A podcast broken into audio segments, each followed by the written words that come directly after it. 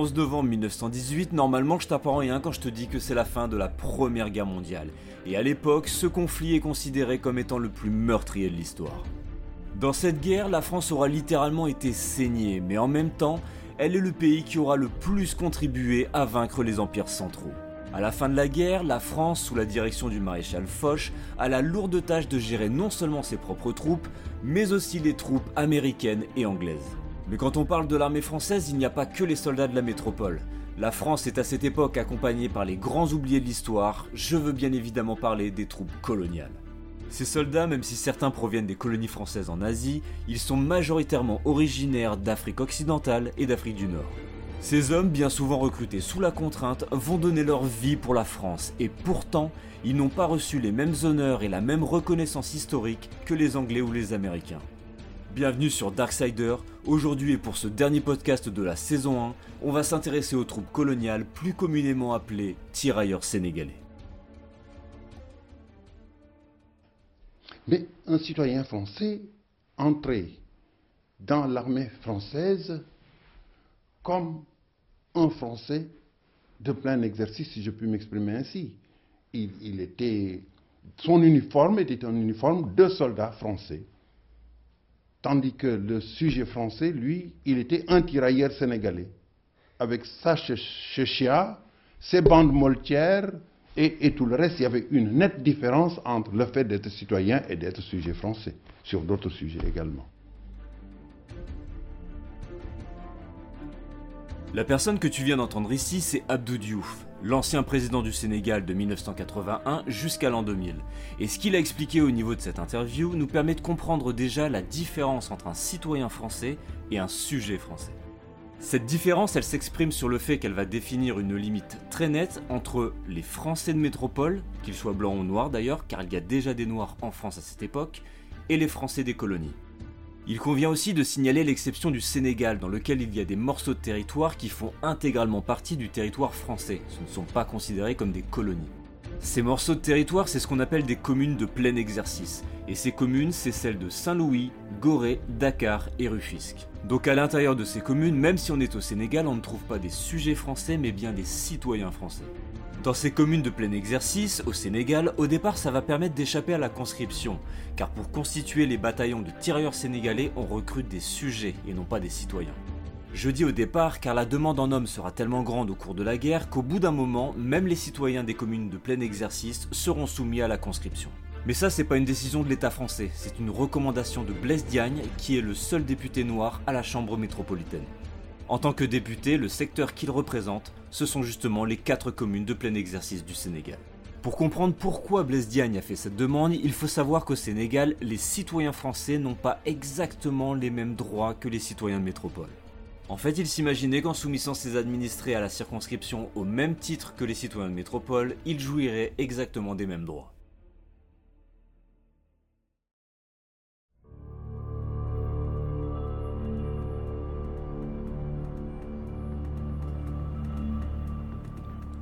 Avant toute chose, c'est quoi exactement un tirailleur sénégalais? Déjà, il faut savoir que si on les appelle sénégalais, ils ne viennent pas tous du Sénégal. On les appelle ainsi parce que c'est d'abord au Sénégal qu'on a créé les premières troupes. Au fur et à mesure que le recrutement va avancer, on va aller chercher des soldats dans tout ce qu'on appelle l'AOF, c'est-à-dire l'Afrique occidentale française. Parmi tous ces pays, là où on va recruter le plus d'hommes, c'est d'abord en pays bambara, c'est-à-dire l'actuel Mali, en Guinée et aussi parmi le peuple des Mossi qui sont principalement installés au Burkina Faso, au Ghana et au Togo. Ça c'est pour les tirailleurs sénégalais, mais il y a d'autres unités de tirailleurs comme par exemple les tirailleurs indochinois, les tirailleurs malgaches ou encore les tirailleurs algériens. Tous ces hommes qu'on va recruter, qu'ils soient en Asie ou en Afrique, seront à chaque fois rassemblés dans des bataillons de tirailleurs. Petite précision en ce qui concerne le terme de tirailleurs. En ce qui concerne les soldats coloniaux, on a tendance à entendre parfois que le terme de tirailleur renvoie à une image de soldat qui ne tire pas au bon endroit ou qui ne comprend pas les ordres, sous le terme de tir ailleurs. Cette rumeur est complètement fausse. Un tirailleur, c'est d'abord et avant tout un soldat qui appartient à une unité d'infanterie légère. A l'origine, le rôle des tirailleurs, c'est d'être positionné en première ligne et d'avancer et de tirer en même temps afin d'harceler l'armée adverse. Voilà ce que c'est un tirailleur. L'apparition des tirailleurs dans l'armée française est assez ancienne puisque déjà dans les guerres napoléoniennes on trouvait des bataillons de tirailleurs. Mais c'est à partir du 19e siècle qu'on va voir apparaître pour la première fois des bataillons de tirailleurs créés en terre coloniale. Mais ils seront pas tous créés au même moment. Par exemple, parmi les plus anciens, on trouve les tirailleurs algériens qui eux verront le jour en 1830, alors que les tirailleurs sénégalais, eux, seront créés en 1857. A l'origine, si on a voulu créer des troupes coloniales, c'est parce qu'on pensait justement les utiliser en Afrique lors des guerres qu'on provoquait avec la course aux colonies.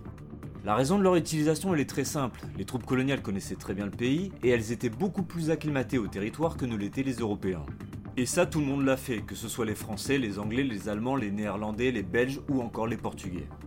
Une fois que le territoire était conquis, on utilisait aussi les troupes coloniales comme une espèce de gendarme afin de maintenir l'ordre. Leur présence était beaucoup plus pertinente aux yeux de la population que des soldats blancs. Du moins c'est ce que pensaient les autorités de l'époque. Parce qu'il ne faut pas croire que les soldats des troupes coloniales, qui bénéficiaient en quelque sorte d'un régime privilégié, se comportaient toujours très bien avec les populations locales. Et là-dessus on a un exemple probant, c'est l'histoire des mains coupées du Congo.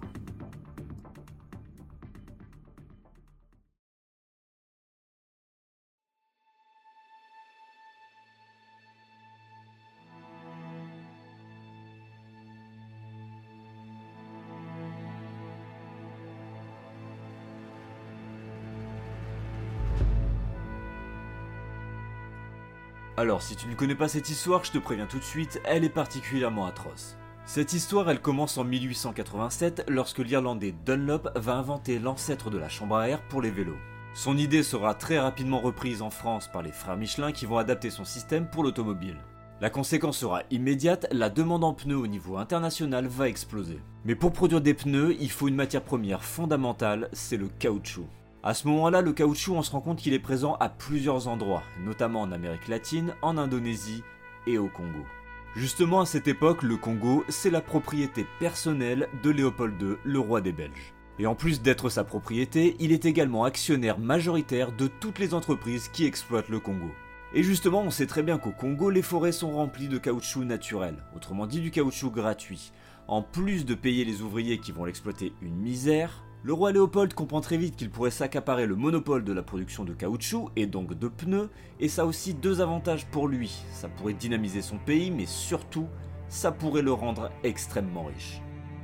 Mais pour ça, il faut aller très vite, donc il va pas perdre de temps, il va faire passer le message aux autorités locales, et donc aux troupes coloniales, qu'elles peuvent faire absolument ce qu'elles veulent, meurtre, viol, pillage, massacre, du moment que la production de caoutchouc s'accélère. Le but ici est de mettre la pression sur les travailleurs locaux déjà surexploités, qu'ils doivent travailler extrêmement vite sous peine d'en subir les conséquences, notamment être promis à la mort. En fait, l'origine du problème se situe dans l'armement des troupes coloniales et notamment leur nombre de munitions. Lorsque les autorités coloniales ont donné des armes et des munitions aux Africains, ils voulaient être sûrs qu'ils les utilisent pour servir les intérêts coloniaux. La chose dont on avait peur, c'est qu'ils fassent des réserves et des caches d'armes et de munitions pour formater des rébellions. Pour s'en assurer, le roi Léopold II va définir une nouvelle règle. Une balle utilisée égale un mort. Pour prouver qu'il y a eu un mort et donc une cartouche utilisée, il faut couper la main de la personne décédée, la ramener aux autorités pour pouvoir justifier l'utilisation de la moindre balle de fusil. Et là, tu sens venir le problème À chaque fois qu'il y aura une balle cachée ou utilisée pour autre chose, il va falloir aller couper la main d'une personne bien vivante. Parfois, on prendra même plus que la main, on coupera aussi le pied. Du point de vue des troupes coloniales, on pourrait s'imaginer qu'ils essaient de trouver quelque chose pour ne pas avoir à utiliser ce système. Et eh bien ce sera complètement l'inverse, parce que les soldats vont bien se rendre compte qu'ils n'ont pas nécessairement besoin d'utiliser une balle pour pouvoir maintenir l'ordre, punir des villageois ou encore sanctionner ceux qui ne travaillent pas assez. Ils vont couper tellement de mains qu'ils vont devoir fumer ces mains pour pouvoir les préserver afin de les montrer aux autorités plus tard. On se met à mutiler des hommes, des femmes, mais aussi des enfants. Le grand public finira par prendre connaissance de ces atrocités grâce au travail de Alice Seeley Harris, une photographe britannique. En apprenant tout ça, la population belge sera profondément choquée, à tel point que le système prendra fin l'année suivante avec le décès du roi Léopold II. Plus que les mains coupées, on estime aujourd'hui que la totalité des massacres et des atrocités qui ont été commises au Congo ont coûté la vie en 40 ans à 10 millions de personnes. Dans certaines régions, on estime que c'est entre 70 et 90% de la population qui a disparu. Pour conclure cette histoire, il y a un adage qui résume très bien cette histoire qui nous vient des populations de l'Équateur. Je ne sais pas si je vais le prononcer correctement. Beto Febole Iwo, le caoutchouc et la mort.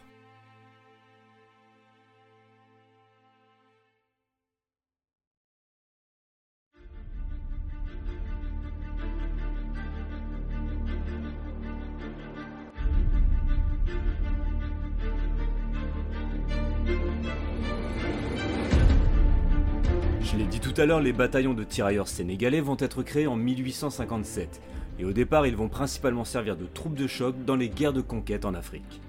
Plus tard et jusqu'à la fin du 19e siècle, ils resteront cantonnés dans leur pays afin de pouvoir maintenir l'ordre. Jusque-là, on n'avait pas pensé à utiliser les troupes coloniales pour des guerres européennes, mais ça va commencer à changer à partir du début du 20e siècle. Le premier à avoir l'idée d'utiliser les troupes coloniales sur le territoire européen, c'est le colonel Mangin, et retiens bien ce nom car ce personnage va avoir une grande importance sur le sujet qui nous concerne aujourd'hui. Utiliser les Africains pour aller se battre en Europe, c'est quelque chose qui n'avait jamais été fait auparavant. Alors tu t'en doutes bien, cette idée, il va falloir la défendre. Pour ça, Mangin va écrire un livre qui sortira en 1910. Ce livre s'appelle La Force Noire. Ce livre, on le trouve encore très facilement sur internet. Et si d'aventure t'es amené un jour à le lire, je te préviens tout de suite, ce livre est bourré de clichés racistes. Mais il faut aussi se remettre dans le contexte de l'époque. À ce moment-là, on est au début du XXe siècle, et en Europe, certaines personnes, notamment les militaires, voient les Africains d'une certaine façon. Dans son livre La Force Noire, le colonel Mangin part d'un premier problème qui est la démographie française. À ce moment-là, entre la France et l'Allemagne, les esprits commencent déjà à s'échauffer, et on craint une guerre entre les deux. Le problème, c'est qu'à cette époque, la France rassemble 40 millions d'habitants, et l'Empire allemand est déjà à 70 millions d'habitants. Ça veut dire quoi? Eh bien tout simplement que l'armée allemande va être sensiblement plus importante que l'armée française. Pour le général Mangin, qui à l'époque n'est que colonel, l'Afrique représente d'abord et avant tout un réservoir d'hommes, et donc de soldats.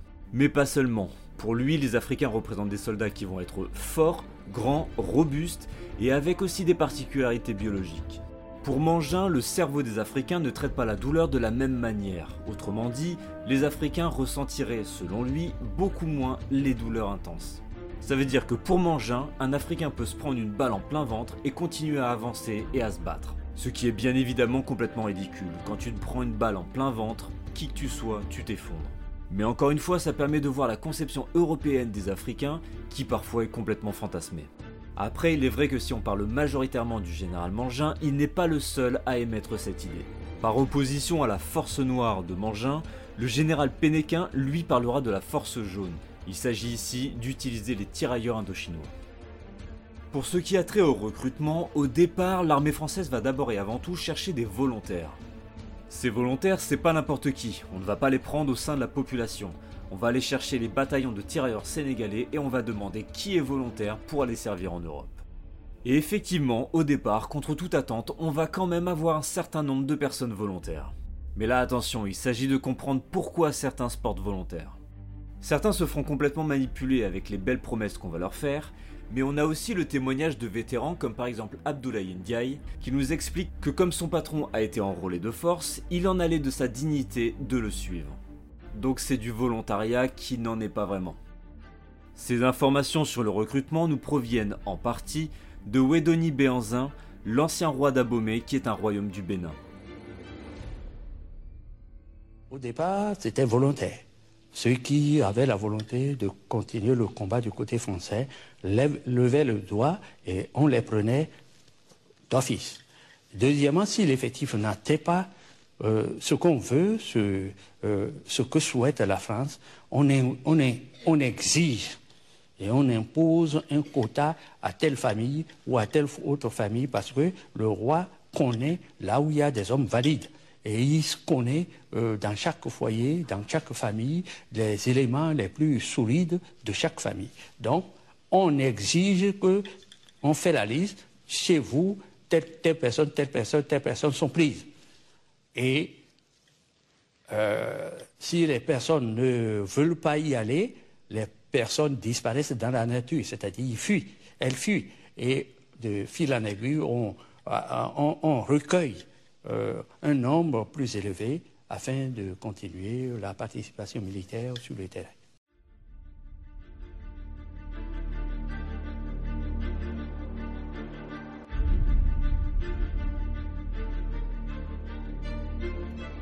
Lorsque le recrutement se généralise et surtout devient obligatoire, et donc qu'on passe à la conscription, il va très rapidement y avoir des mouvements de révolte et de protestation. Tout simplement parce que lorsqu'on veut recruter quelqu'un, on ne fait absolument aucun cadeau aux familles. On a par exemple le témoignage d'une descendante de tirailleurs sénégalais qui explique que son oncle était recherché par les autorités françaises parce que ses grands-parents l'avaient caché. Les autorités françaises ont déboulé chez les grands-parents en leur expliquant qu'ils savent très bien qu'ils ont un fils et qu'ils doivent leur remettre sous peine d'en subir les conséquences. Et les conséquences c'est quoi? Eh bien généralement dans les villages on saisit le bétail, c'est-à-dire toute la richesse d'une famille. Comprenant qu'il mettait ainsi en péril la survie de toute la famille, le grand-père a convaincu la grand-mère de révéler aux autorités où se cachait leur fils. Ça, c'était les moyens de pression qu'on mettait sur les familles, mais au niveau de la population, pour faire en sorte que les mouvements de révolte s'arrêtent, on avait d'autres moyens plus radicaux. Dans l'actuel Malawi, on a par exemple l'œuvre du pasteur John Chilembwe. Ce pasteur était aussi un agitateur politique et il militait énormément pour l'arrêt du recrutement forcé. Là encore, les autorités françaises ne lui feront aucun cadeau, il sera arrêté et sommairement exécuté sans aucun procès. Pour eux, il était absolument hors de question de laisser entraver le recrutement. Par contre, il n'y aura pas que la population qui va protester, les chefs de village s'y mettent aussi. Par exemple, en 1915, c'est carrément des révoltes entières qui éclatent dans l'actuel Mali. Les populations estimaient que quitte à mourir, il vaut mieux mourir sur le territoire de ses ancêtres en protégeant sa liberté plutôt qu'aller mourir en Europe loin des siens.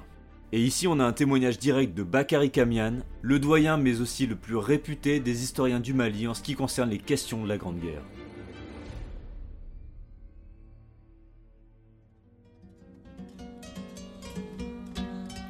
Ces rébellions ont duré plusieurs mois au Mali ici. Et on a envoyé les commandants Caillé pour mater cette rébellion. Et le 16 juin 1915, José, qui était le commandant en chef des troupes de la rébellion du Brédogo, José s'est suicidé avec son fils. La rébellion s'est éteinte. Mais Elles se sont éteintes après combien de morts? Environ 2 à 3 000 morts.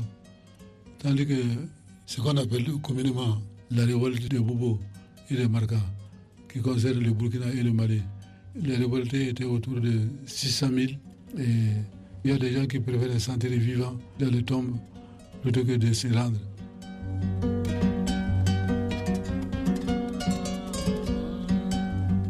Au moment du recrutement de la guerre de 14-18, les Français n'ont pas été cherchés partout, ils ne sont pas allés dans le nord du Mali.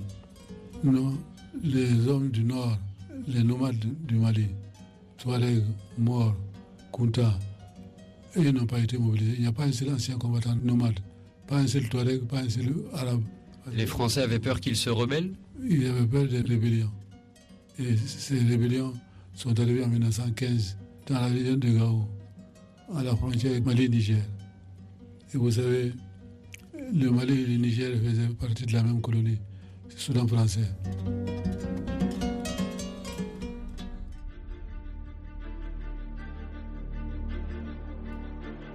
Une fois qu'un tirailleur sénégalais était recruté, il rejoignait un bataillon et c'était l'heure du départ. On l'envoyait pas directement en Europe et encore moins au combat, on l'envoyait tout d'abord au Maghreb, principalement en Algérie et au Maroc.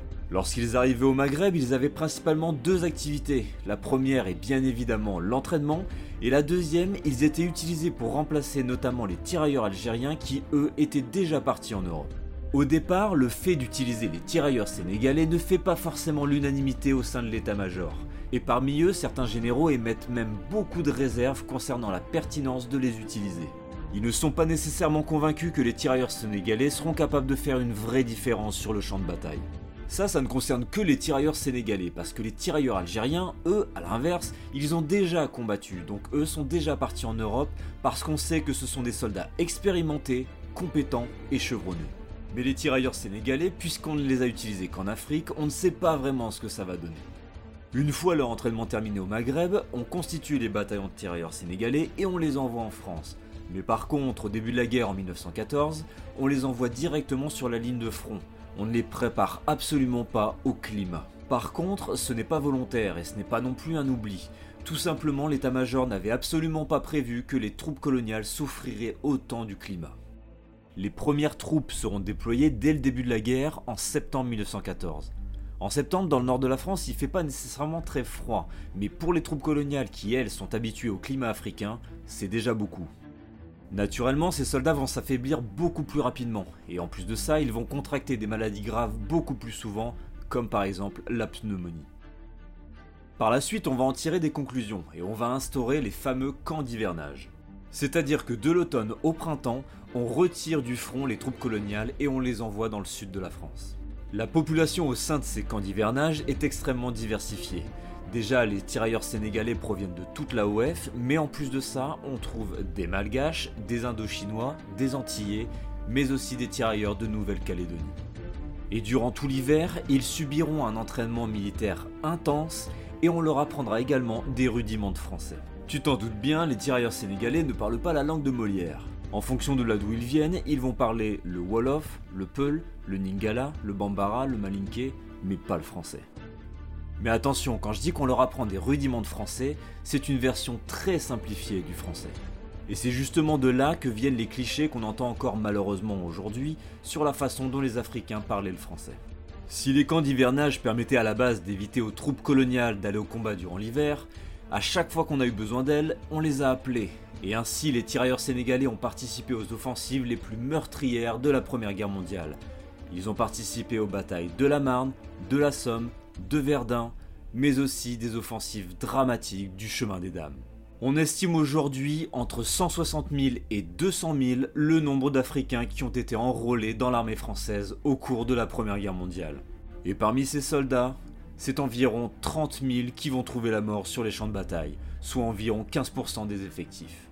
Ces chiffres ne sont que des estimations, parce que les tirailleurs sénégalais étant des sujets et non pas des citoyens, ils n'avaient pas d'état civil. Il est donc très difficile de déterminer avec exactitude combien de soldats ont été enrôlés et combien sont morts.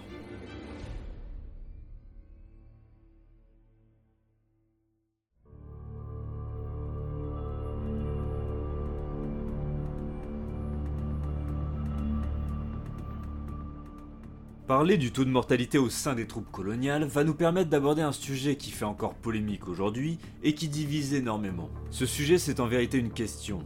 Les troupes coloniales ont-elles oui ou non été utilisées comme de la chair à canon? Autrement dit, est-ce qu'on s'est servi des troupes coloniales pour préserver le sang des soldats blancs métropolitains? Je vais pas te le cacher, répondre à cette question est particulièrement complexe pour deux raisons. La première, c'est que si un tel usage a été fait des troupes coloniales, tu t'en doutes bien, les services d'état-major n'ont pas gardé de traces dans leurs archives. Et la deuxième, c'est que les tirailleurs sénégalais qui étaient envoyés au front n'ont pas gardé de correspondance écrite avec leur famille, du moins on n'en a aucune trace. En Occident, il semblerait qu'il y ait un consensus sur le fait que les tirailleurs sénégalais n'ont pas été utilisés différemment que les soldats métropolitains de l'armée française. Les soldats africains comme les soldats français ont tous été utilisés comme de la chair à canon sans aucune différence. Et ce dernier point n'est pas totalement faux. Pour étayer leurs arguments, les historiens occidentaux généralement s'appuient sur les chiffres. Le taux de mortalité des tirailleurs sénégalais sur toute la Grande Guerre n'est pas supérieur à celui des troupes métropolitaines. Pour les deux, on a un rapport de 15% des effectifs qui sont morts au combat. Si on arrête l'analyse ici, effectivement on pourrait être tenté de le croire. Seulement voilà, même si ces chiffres sont exacts, ils ne peuvent être utilisés tels quels uniquement si le taux de mortalité était constant tout au long de la guerre. Et évidemment, ce n'est pas le cas. On s'aperçoit rapidement que plus les années passent et plus le recrutement en Afrique s'intensifie car le nombre de morts augmente constamment. Le recrutement dans la OF entre 1915 et 1916 est supérieur à celui de 1914, et celui de 1917 est encore supérieur. Et justement, l'année 1917 est très intéressante, car ici, on a un exemple très précis. L'offensive mortelle du chemin des dames. Le chemin des dames, c'est dans le département français de l'Aisne, à l'ouest des Ardennes. Cette bataille a eu lieu au printemps 1917, et elle est capitale parce qu'elle doit permettre une rupture du front allemand et permettre de gagner la guerre. Rien que ça. Donc évidemment, on va y investir beaucoup de moyens. Le commandement des armées françaises, c'est le général Nivelle. Et Nivelle, il a une particularité. La même année, en 1917, il envoya un mémo au ministère de la Guerre. Ce mémo, il traite de différents sujets, mais notamment par les mots de Nivelle, il est fait cette suggestion utiliser les tirailleurs sénégalais comme bouclier humain pour préserver le sang des Français. Alors évidemment, du point de vue du ministère de la Guerre, ça ne fait pas de sens. Le ministre, le célèbre général Lyoté, rayera cette mention. Le fait qu'il raye cette mention, ça veut dire une seule chose, ça n'est pas cautionné par l'armée française et ça ne sera pas appliqué à grande échelle. Par contre, de manière ponctuelle, ça a certainement pu arriver. Et notamment au chemin des dames. Dans cette bataille, si le commandant des forces françaises c'est Nivelle, le commandant de la 4ème armée, c'est le fameux général Mangin. Étant toujours persuadé, on ne sait pas vraiment pourquoi, que les tirailleurs sénégalais sont une véritable force de frappe, ils seront envoyés en première ligne. Au total, dans l'armée française, c'est 850 000 hommes qui vont être mobilisés. Et parmi eux, les tirailleurs sénégalais sont au nombre de 16 500, soit environ 2% des effectifs total. Cette bataille, qui va être une véritable boucherie, va voir au bout de 10 jours seulement plus de 30 000 soldats morts, et parmi eux 7 500 tirailleurs sénégalais, ce qui représente 25% des effectifs totaux des pertes humaines. Alors que je le rappelle, ils ne représentaient que 2% de l'armée française. L'hécatombe sera tellement effroyable que le général Mangin sera qualifié plus tard de boucher des Noirs, et lui ainsi que le général Nivelle seront relevés de leurs fonctions. En 2014, lors d'une interview disponible sur le site de RFI, l'historien français Marc Michel va déclarer ceci. Alors en ce qui concerne le point précis des pertes, globalement non. Les Africains n'ont pas perdu plus que les fantassins en pourcentage de morts à peu près un homme sur cinq, ce qui correspond absolument au pourcentage observable pour les fantassins français. Il faut distinguer d'ailleurs le fait que euh, les fantassins ont perdu plus que les artilleurs, plus que les services d'intendance, évidemment. Donc si l'on peut comparer les choses, c'est euh, des choses comparables. Les fantassins africains n'ont pas perdu plus euh, que les fantassins français. Dans les opérations, évidemment, il y a eu des opérations où ils ont été littéralement massacrés, j'ai dit au début de la guerre, mais aussi, pas à Verdun, mais sur la Somme, au chemin des Dames en 17 et bien entendu en 1918 euh, dans la défense de Reims.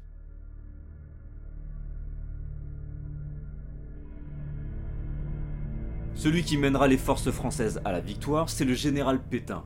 Alors je sais bien aujourd'hui le nom de Pétain est très controversé, mais à l'époque en 1917, il n'est pas encore celui qui va collaborer avec les Allemands. À ce moment-là, c'est un héros de la guerre, c'est le vainqueur de Verdun, et c'est lui qui permettra au chemin des dames d'être une bataille victorieuse. Au sujet de l'utilisation des bataillons de tirailleurs sénégalais comparativement aux troupes métropolitaines, ce qu'on peut en dire sans trop s'avancer, c'est que effectivement les cas où ils ont été utilisés comme de la chair à canon sont probablement rarissimes, mais ils ont existé, et le chemin des dames en est un parfait exemple. Mais ça n'a certainement pas été fait à grande échelle. Ceux qui partageaient cette idée, notamment le général Mangin, sont assez rares. Voilà tout ce qu'on peut en dire.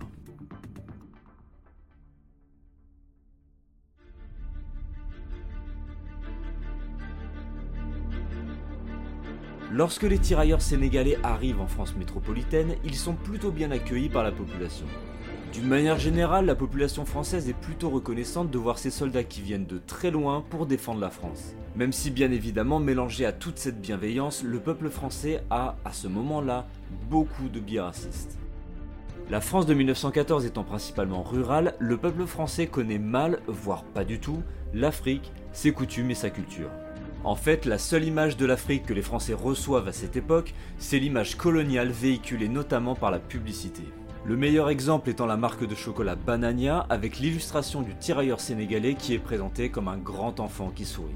Et c'est justement cette image-là que les Français vont avoir des tirailleurs sénégalais. Donc sociologiquement, ça va se traduire par une grande sympathie envers les tirailleurs sénégalais, mais une sympathie qui est très paternaliste. Ça veut dire qu'ils apprécient les tirailleurs sénégalais et les traitent avec beaucoup de bienveillance, mais ne les traitent pas non plus comme leurs égaux. Du côté militaire et dans les tranchées, c'est un peu la même approche. Si les premiers contacts ont pu se faire dans la confusion, quand tu vis la même souffrance, que tu risques ta vie tous les jours et que tu te rends compte que la personne qui est à côté de toi peut te sauver la vie, forcément ça rapproche. C'est d'autant plus vrai lorsque tu réalises que cette personne vient de très loin et que son pays n'aurait jamais dû être concerné par la Première Guerre mondiale. Dans la grande majorité, les bataillons de tirailleurs sénégalais étaient commandés par des sous-officiers français, et ils étaient connus pour prendre grand soin de leurs soldats et notamment de leur morale. Par exemple, en avril 1917, le général Capdepont s'inquiétera beaucoup du moral des tirailleurs sénégalais dans les camps d'hivernage et militera beaucoup pour une amélioration de leurs conditions.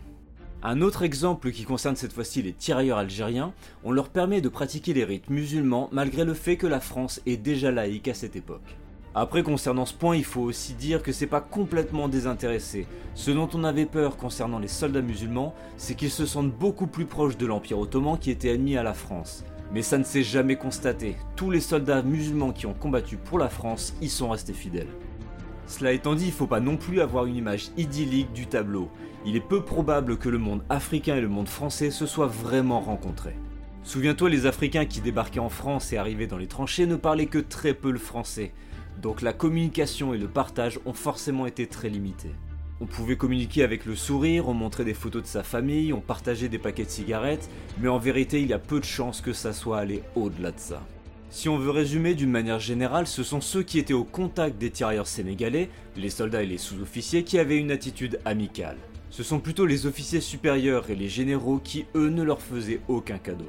D'ailleurs, le comportement des troupes françaises envers les Africains va commencer à poser problème lorsque les soldats américains vont arriver en France.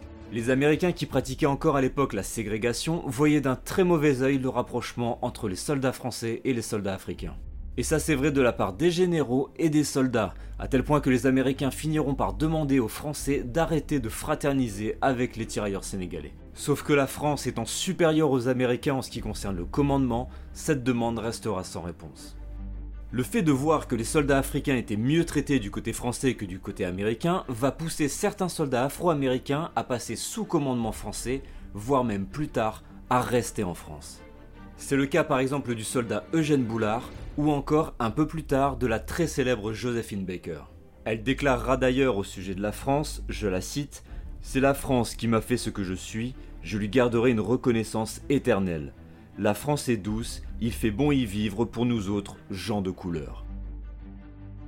Mais les Américains sont pas les seuls à s'être plaints. Plus curieusement encore, ce sont les Allemands qui se sont plaints aux autorités françaises de l'emploi des tirailleurs sénégalais. Les Allemands de leur côté ont toujours refusé d'utiliser les troupes coloniales. Ils les utilisaient en Afrique, sur les territoires des opérations qui se déroulaient là-bas, mais n'ont jamais essayé de les ramener sur le front de l'Ouest. En réalité, ce que les Allemands ne voulaient pas, c'est que les Africains voient l'homme blanc s'entretuer et que son statut d'homme civilisé vacille. Et c'est précisément ce qui va se passer du côté français. Les Africains vont progressivement se rendre compte que l'homme blanc qu'on leur a toujours présenté comme étant supérieur et civilisé est capable de la plus grande barbarie, et qu'entre les Noirs et les Blancs, le plus barbare des deux n'est pas forcément celui auquel on croit. La Première Guerre mondiale sera le point de départ pour les peuples colonisés de remettre en question leur statut. Parce qu'en plus de ne pas avoir reçu de la France ce qui avait été promis, les rémunérations, les compensations, la reconnaissance de la citoyenneté française, les troupes coloniales vont finir par comprendre que leur statut de colonisé n'est absolument pas légitime. Et les mouvements en faveur de la décolonisation qui apparaîtront après 1945 trouvent leurs origines ici. Si on voulait tirer une conclusion, on peut dire que les Français ne sont pas reconnaissants, puisqu'ils ont promis, on les a suivis, et après, ils n'ont plus honoré leurs promesses. C'est ce qu'on peut dire. Et euh, on croise les bras pour attendre d'autres, d'autres choses. Mais nous disons, enfants, Sami vous aurez encore un autre problème et vous avez besoin de nous encore. On arrive, on vous attend.